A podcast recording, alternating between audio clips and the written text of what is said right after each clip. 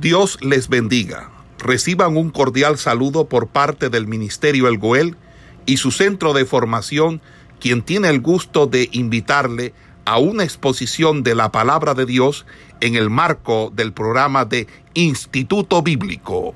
21, 27 libros del Nuevo Testamento son epístolas.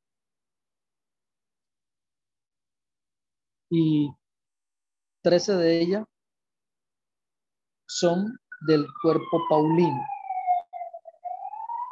Se constituyen un núcleo medular, un núcleo principal de la doctrina cristiana, por lo que hay que degustar con paciencia, con tranquilidad,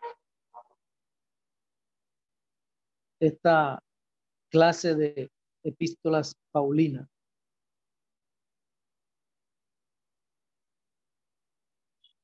Entonces, podríamos dividir esta temática en partes. Una, ya que ellas nos dan cuenta del espíritu, naturaleza y carácter del pensamiento de Pablo. Otra razón, pues, por lo que se realiza un análisis del género epistolar, indicando cuáles son sus especificaciones teniendo en cuenta estudios hechos a cartas seculares del periodo greco-romano. Entonces se hace un comentario comparativo con esos hechos. Se hace también un comentario exegético y explicativo de las cartas a los tesalonicenses. Se podría explicar versículo por versículo, organizándolo temáticamente, capítulo por capítulo, y comparando versiones de la Biblia, teniendo en cuenta siempre el texto original como referencia. Entonces, hay que estudiar con disciplina esto de las epístolas paulinas para poder tener una mayor comprensión de temas como suelen ser la gracia, la escatología, cristología, soteriología y otros temas más que podemos vislumbrar a través de las cartas paulinas. Entonces, esto es bastante interesante, ya que llena o va a llenar las expectativas de muchos estudiantes que ya se perfilan en la postrimería de estos estudios a convertirse en creyentes con bastante conocimiento teológico. Entonces es bueno que nos preparemos como buenos obreros, que no tengamos de qué avergonzarnos y que usemos bien la palabra de verdad, porque es necesario que nosotros tengamos el conocimiento claro de estas cosas y más en estos tiempos tan complicados y difíciles donde vemos que muchos están tergiversando las escrituras. Por eso es bueno estudiar con bastante tesón esto de las epístolas paulinas para la comprensión, como le decía, de estos temas y de otros temas. Entonces, a manera de introducción,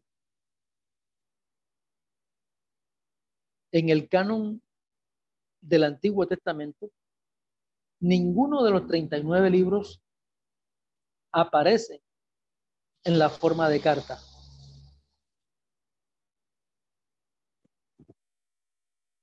Ninguno de esos 39 libros aparecen en la forma de carta.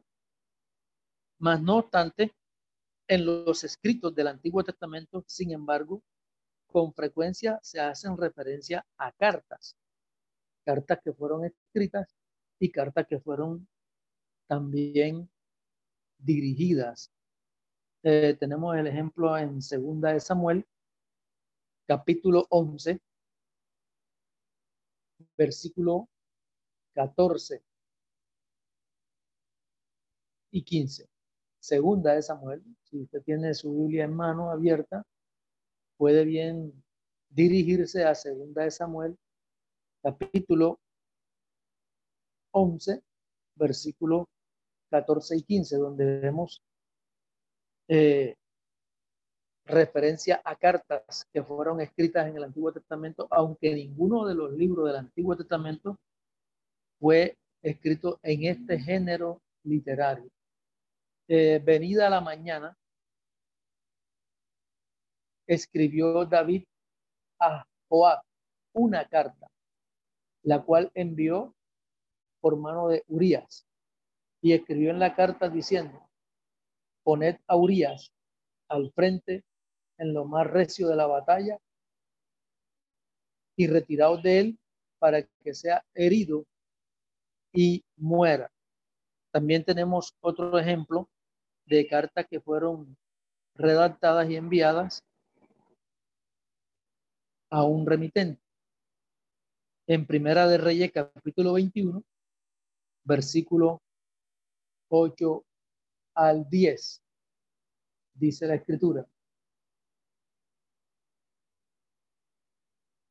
Entonces ella escribió cartas en nombre de Acab y las selló con su anillo y las envió a los ancianos y a los principales y a los principales que moraban en la ciudad con Nabot. Y las cartas que escribió decían así, proclamad ayuno y poned a Nabot delante del pueblo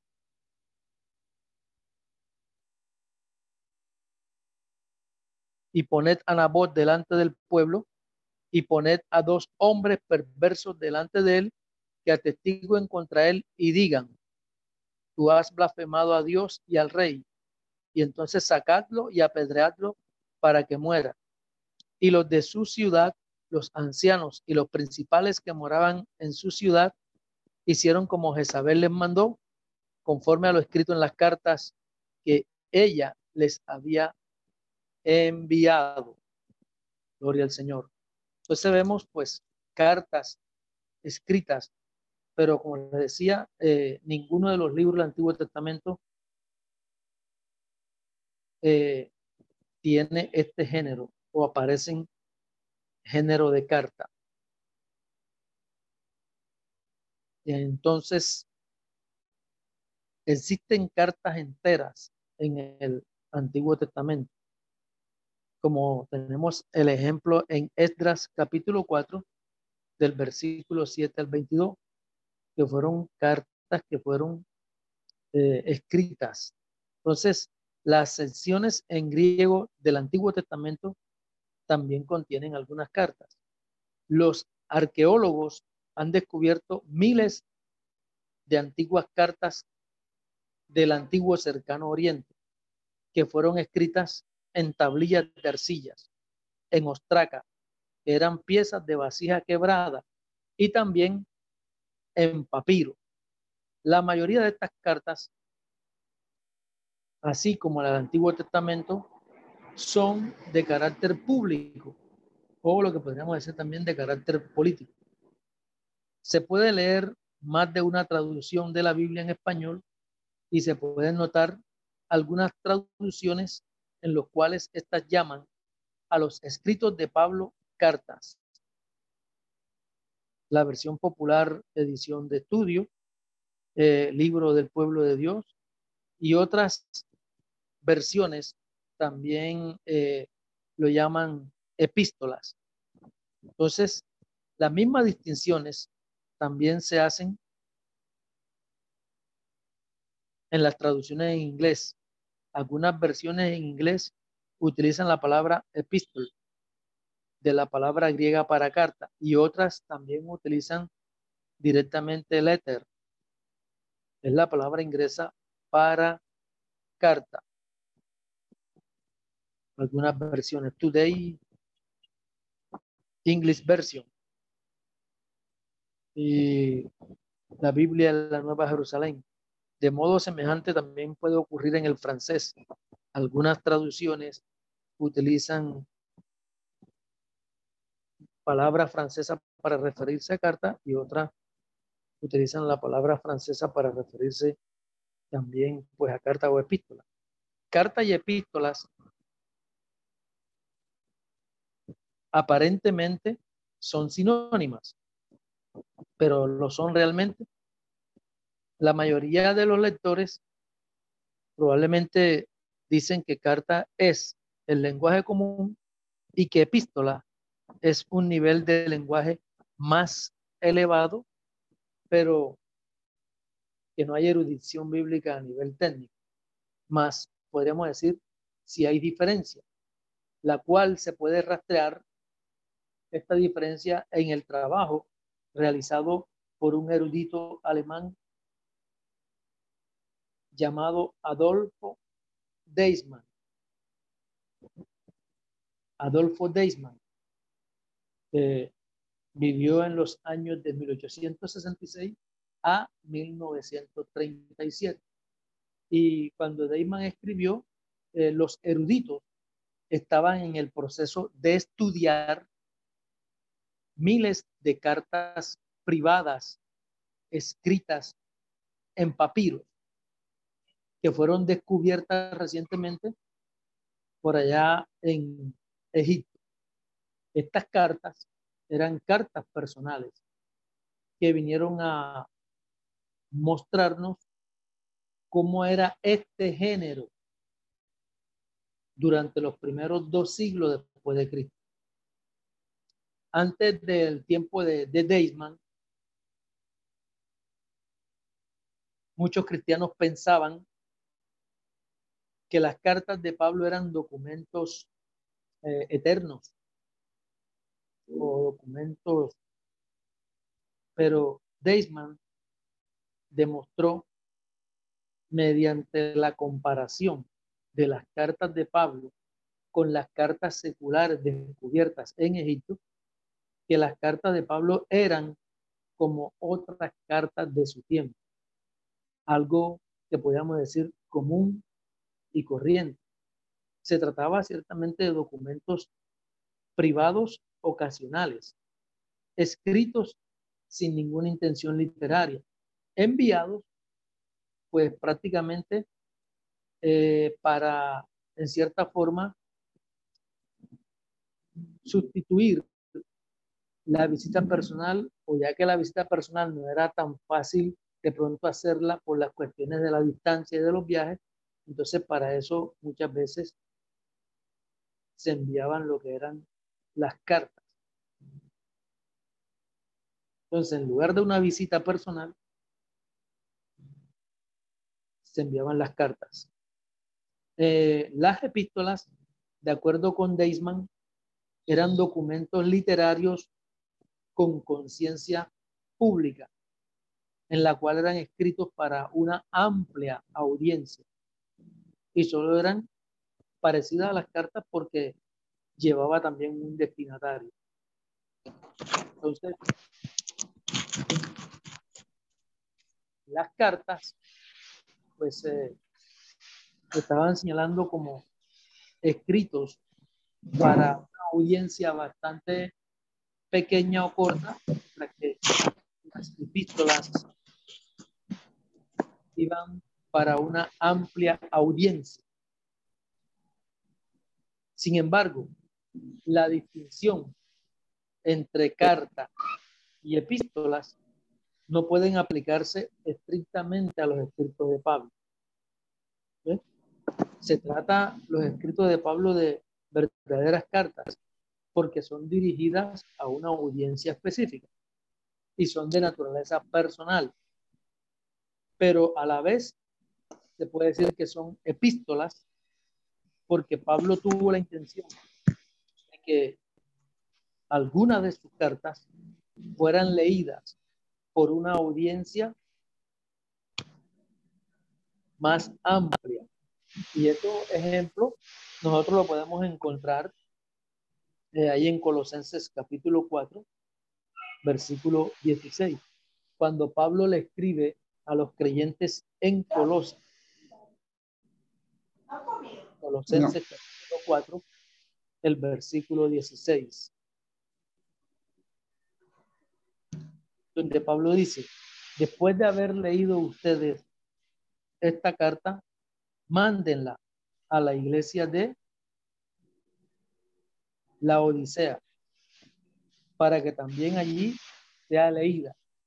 Y ustedes a su vez lean la carta que les llegue de allá. Entonces, no podríamos de pronto hacer distinción en el hecho de carta con epístola, por lo que la carta, aunque ciertamente pudiera ir a un grupo de personas más reducido, más no obstante, Pablo hace énfasis para que eso no quede solamente allí, al hecho de reducido, sino que también pueda ser leído a una audiencia más amplia. Por eso es que eh, no se puede explicar, no se puede aplicar esa distinción entre epístola y carta en las epístolas o las cartas de Pablo, que se tratan de verdaderas cartas, pero con el fin y el objetivo de poder extenderse a una audiencia bastante amplia. La importancia de las cartas en el Nuevo Testamento es bueno que podamos nosotros conocerlo. Los cuatro evangelios y el libro de los hechos anteceden a las cartas paulinas en el orden canónico en que nosotros la tenemos o lo podemos encontrar en la Biblia. Mas no obstante, eh, los lectores no siempre se dan cuenta de que las cartas de Pablo Colosenses 4:16, de que las cartas de Pablo fueron los primeros escritos del Nuevo Testamento.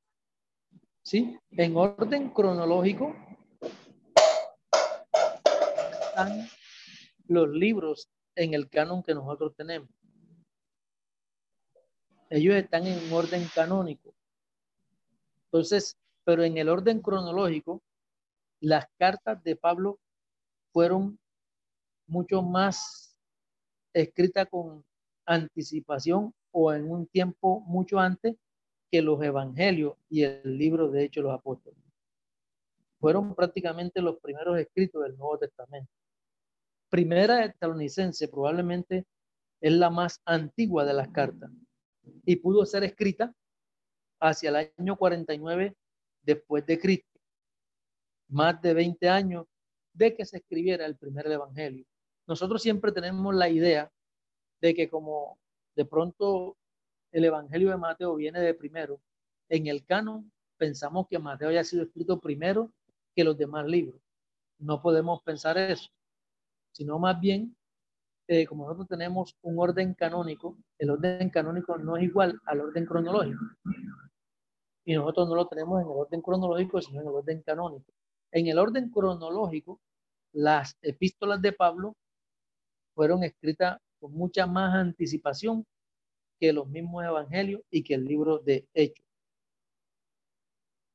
De los 27 libros que conforman el Nuevo Testamento, 21 son cartas.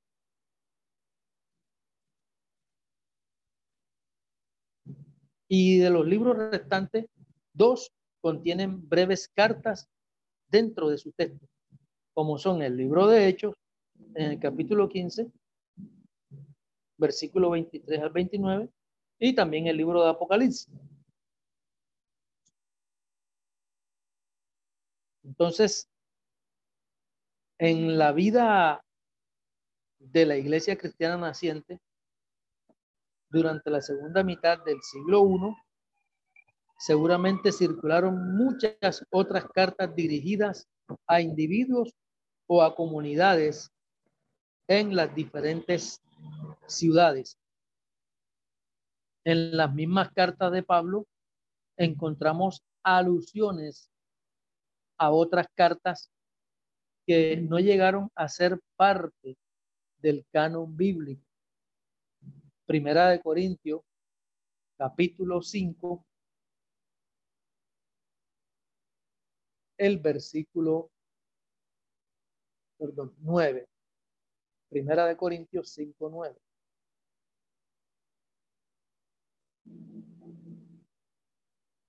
Dice, os he escrito por carta que no os juntéis con los fornicarios. Que no os juntéis con los fornicarios.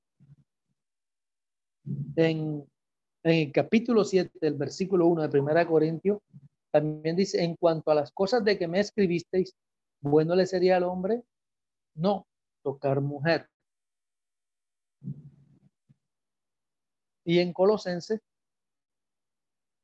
capítulo 4,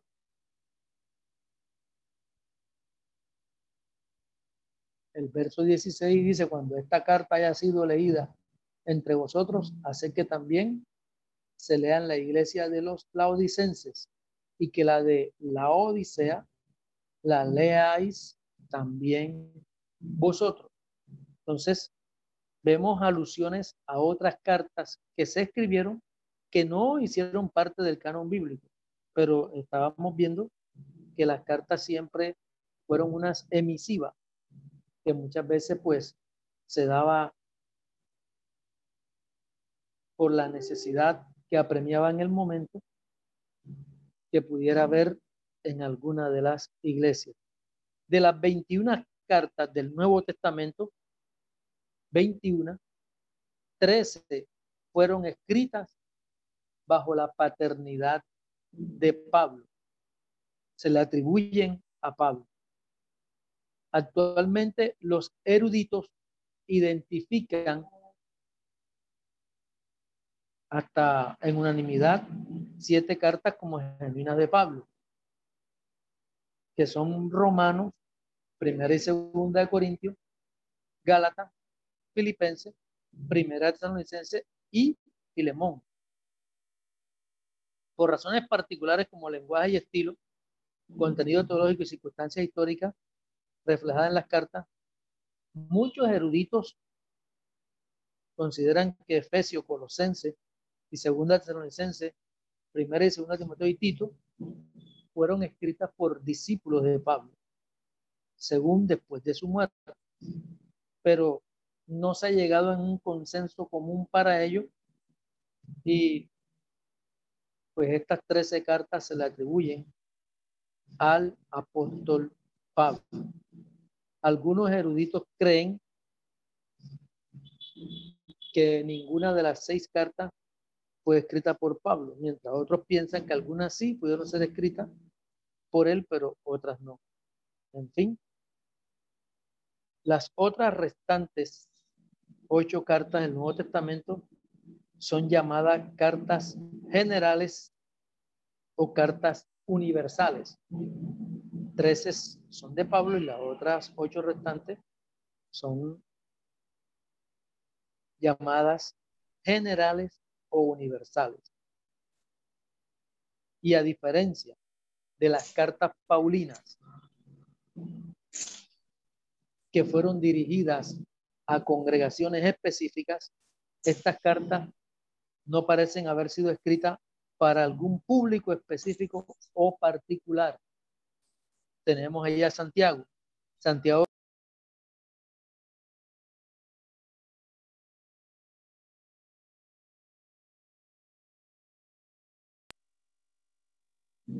busca Santiago y le ahí dice claramente que Santiago escribe a las doce tribus que están en la dispersión, haciendo referencia a todos los cristianos que fueron esparcidos por el mundo, así como los judíos habían sido esparcidos entre las naciones durante el siglo babilónico.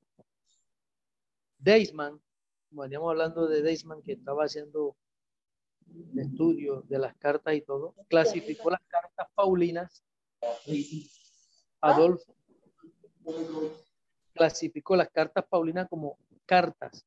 Yo no me salgo de aquí y me meto ya en el bus.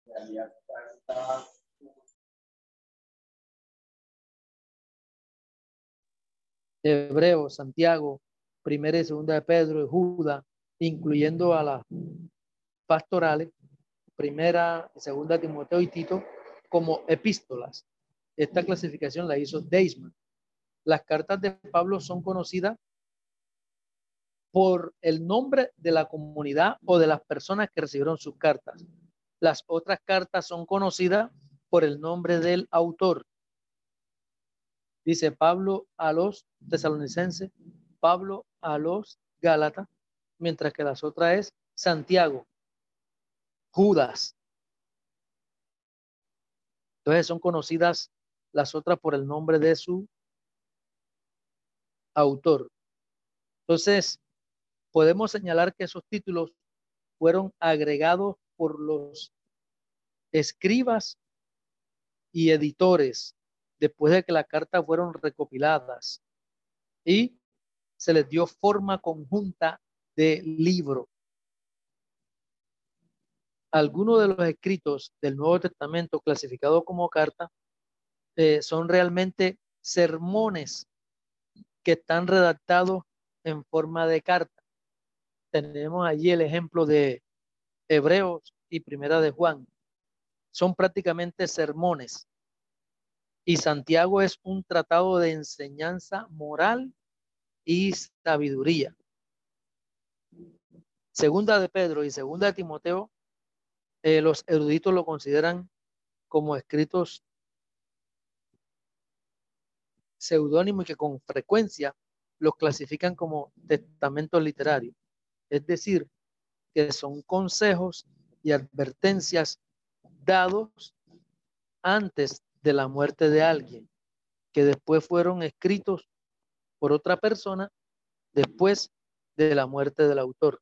Por eso se habla de seudónimo. Los eruditos en general coinciden en opinar que cada uno de los cuatro evangelios canónicos fueron escritos para cristianos en una ubicación específica. Por ejemplo, el Evangelio de Marcos fue escrito para cristianos en Roma, pero pudo ser que cada uno de los evangelios fuera escrito con la intención de que los cristianos en diferentes comunidades y ciudades leyeran cada evangelio. En todo caso, no ocurre lo mismo con las cartas en el Nuevo Testamento. Estos escritos forman parte de una continuada comunicación entre el autor y la iglesia cristiana o las comunidades que recibieron las cartas. Eh, continua comunicación entre Pablo y los filipenses. Una comunicación entre Pablo y los galatienses. Entonces, por eso se dice que las cartas del Nuevo Testamento son escritos que forman parte de una comunicación continua entre el autor y las comunidades que reciben las cartas. Por ejemplo, ahí vemos que Pablo decía, en cuanto a las cosas de que me escribiste, había una interactuación entre Pablo y la otra comunidad que recibía la carta. Entonces, en este hecho, ya es una de las mayores dificultades en la interpretación o traducción de las cartas del Nuevo Testamento. El autor da por entendida mucha la información que manejaban los lectores. El escritor nunca anticipó que cristianos de años posteriores llegarían a leer estas cartas, sino que ellos prácticamente eh, no anticipaban de que esto hasta nuestros días se pudiera estar leyendo de ninguna manera. Pablo, por ejemplo, concluye la carta a los romanos a buscar Romanos capítulo 16, versículo 23, con la palabra os saluda. Y después hace mención del hermano cuarto también nos saluda nuestro hermano cuarto. Entonces, nosotros ciertamente no sabemos quién habrá sido cuarto.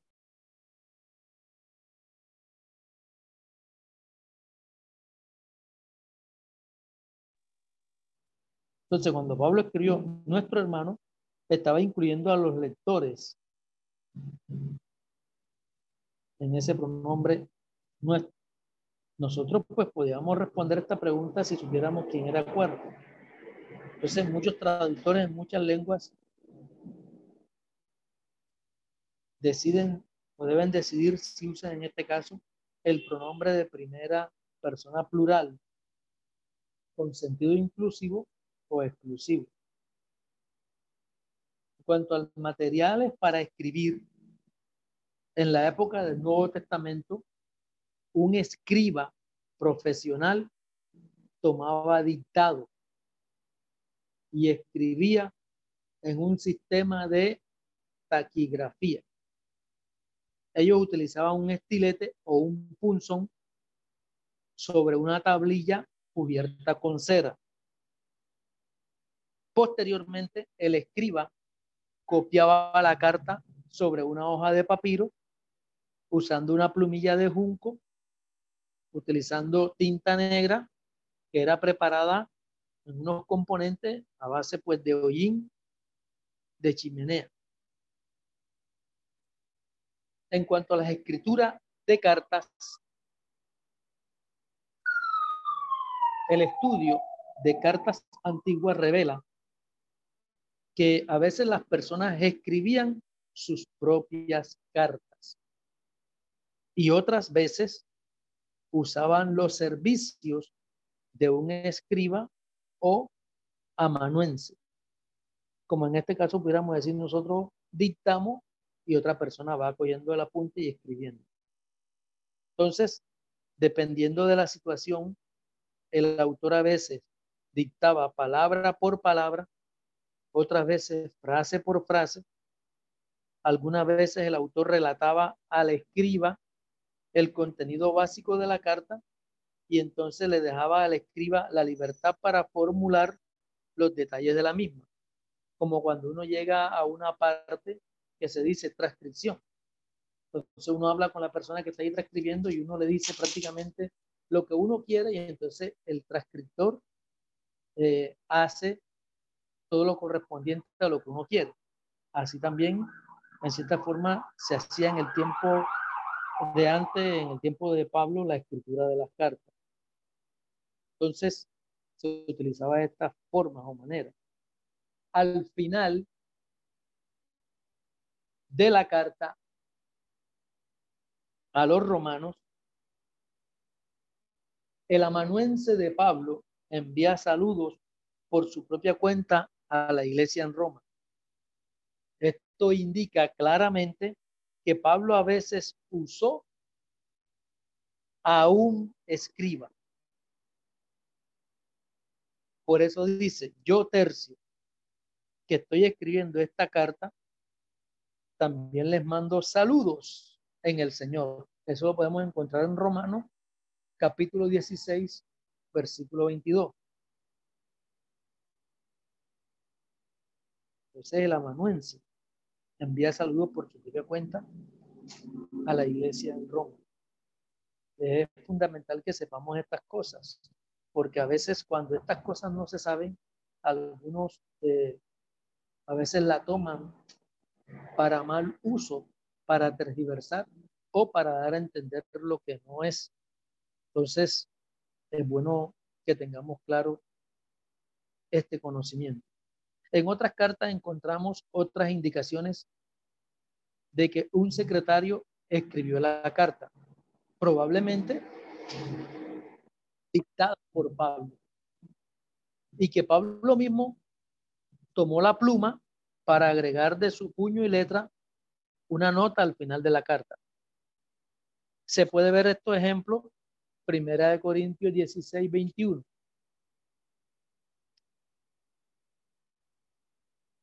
Dice, yo Pablo os escribo esta salutación de mi propia mano. Yo Pablo les escribo a ustedes este saludo de mi puño y letra. Gálatas capítulo 6, versículo 11. Dice, miren ustedes con qué letras tan grandes les estoy escribiendo ahora. con mi propia mano. Colosenses 4:18 también dice, yo Pablo les escribo este saludo de mi puño y letra. Recuerden que estoy preso, que Dios derrame su gracia sobre ustedes. Así también podemos encontrar en Segunda Tesalonicenses 3:17 y también encontramos en Filemón el versículo 19. Entonces, el estudio de cartas provenientes del mundo greco-romano nos ayuda a comprender que estas afirmaciones de Pablo significan literalmente que él tomó la pluma en su propia mano al final de cada una de estas cartas. Los lectores de hoy, eh, a veces no familiarizados con esta práctica que se daba en el tiempo antiguo, eh, pueden pensar incorrectamente que Pablo quería decir que él había escrito el texto de toda la carta con su propia mano y que ahora iba a terminar enviando saludos. En algunas traducciones se ha intentado indicar que fue otra persona el autor del resto de las cartas del Nuevo Testamento, usado en la impresión un tipo diferente de letra. No sabemos realmente si Pablo dictó sus cartas palabra por palabra o si le dio al amanuense libertad para formular el contenido exacto y la redacción de las cartas. Si Pablo dictó el contenido de carta, de cada carta, entonces habría tomado un gran número de horas dictar cartas tan largas como Romano, como Primera y Segunda de Corinto. Entonces, sin duda, Pablo y su secretario habrían tenido que haber tomado también descansos de varias horas y por no decirlo hasta de varios días antes de darle término a una carta. Esto puede explicar lapsos en el pensamiento o diferentes estados de ánimo en la misma carta. El trabajo de diferentes secretarios puede explicar algunas variantes en el estilo y el vocabulario en las cartas de Pablo. En el caso de que ellos hubieran tenido libertad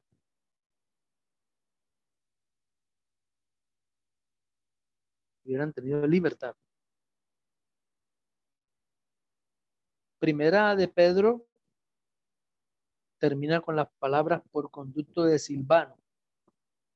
Primera de Pedro capítulo 5, el versículo 2. Algunos intérpretes entienden que esto significa que, que, perdón, que Silvano era el escriba de Pablo. El envío de las cartas. En la época del Nuevo Testamento, no existía un sistema postal organizado para el servicio del ciudadano común. El emperador Augusto era quien había creado un sistema postal de mensajeros que eran encargados de transportar las cartas oficiales de los negocios del gobierno.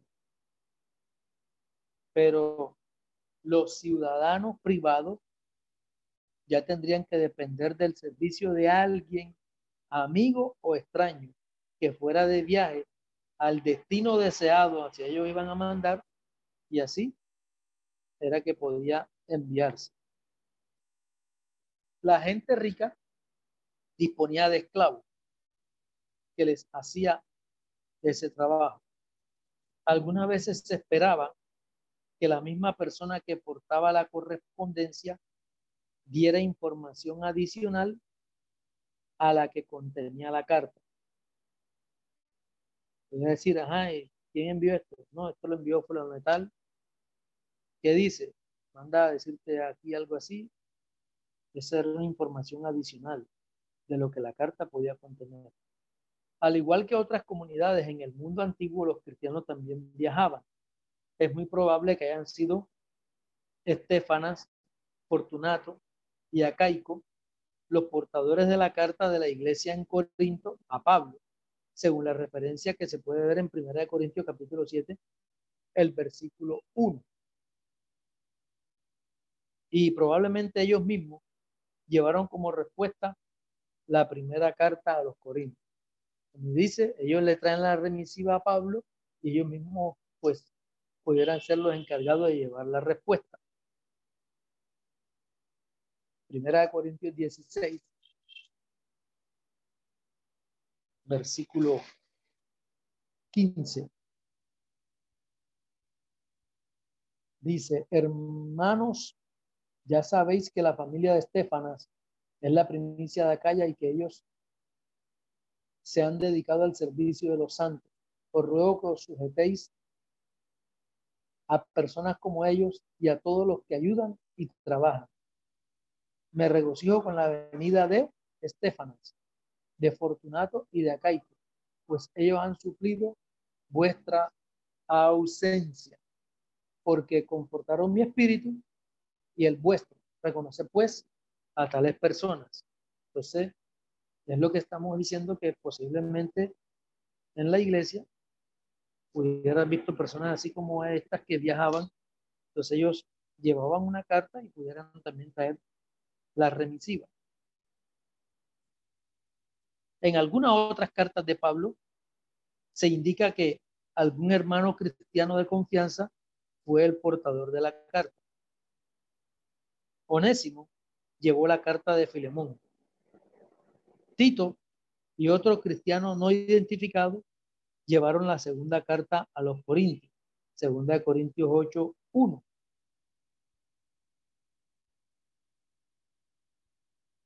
Segunda de Corintios 8, 1.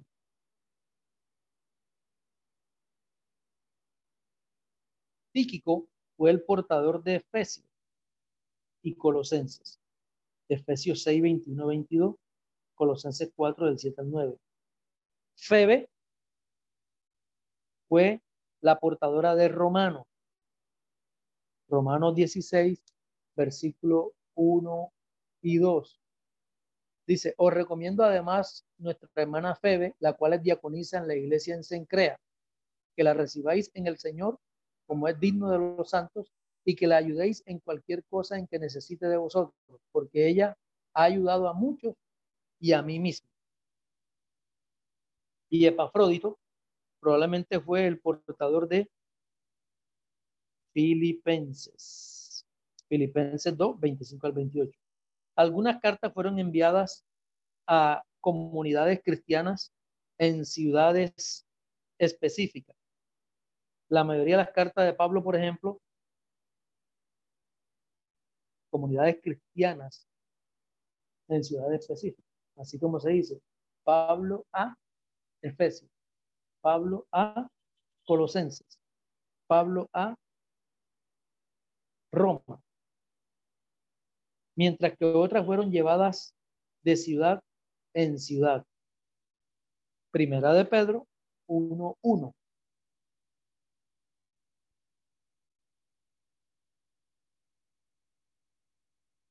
Primera de Pedro 1.1. Dice.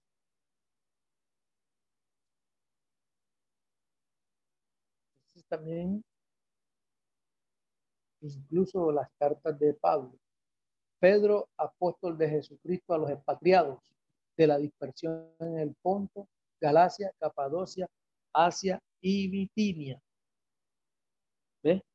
Entonces, llevada de ciudad en ciudad, la misma epístola de Pedro se recomienda al Ponto, Asia, Capadocia y Bitinia. Incluso las cartas de Pablo a los cristianos en Roma, Corinto y otras ciudades es muy probable que fueron llevadas ya fuera el original o una copia de una casa iglesia a otra. Recordemos que los cristianos eh, se reunían en casas particulares, no en templos o grandes edificaciones. Ahí podemos ver un ejemplo de esto en Romanos capítulo 16, el versículo 5. Muchos creyentes eh, daban o prestaban parte de su casa para hacer la obra del Señor. El versículo 5 dice, saluda también a la iglesia de su casa, saluda a Epéneto, amado mío, que es el primer fruto de Acaya para Cristo. Quizás las palabras de Pablo en Primera de Tesalonicenses 5 saluden a todos los hermanos con un beso santo. Les encargó por autoridad del Señor que lean esta carta a todos los hermanos. Puede entenderse de que esta carta debe leerse a todas las comunidades de cristianos en Tesalónica y lugares cercanos. Eh, sabemos también que las comunidades cristianas en las diferentes ciudades a veces se intercambiaban las cartas, como podríamos ver en Colosenses 4, 16.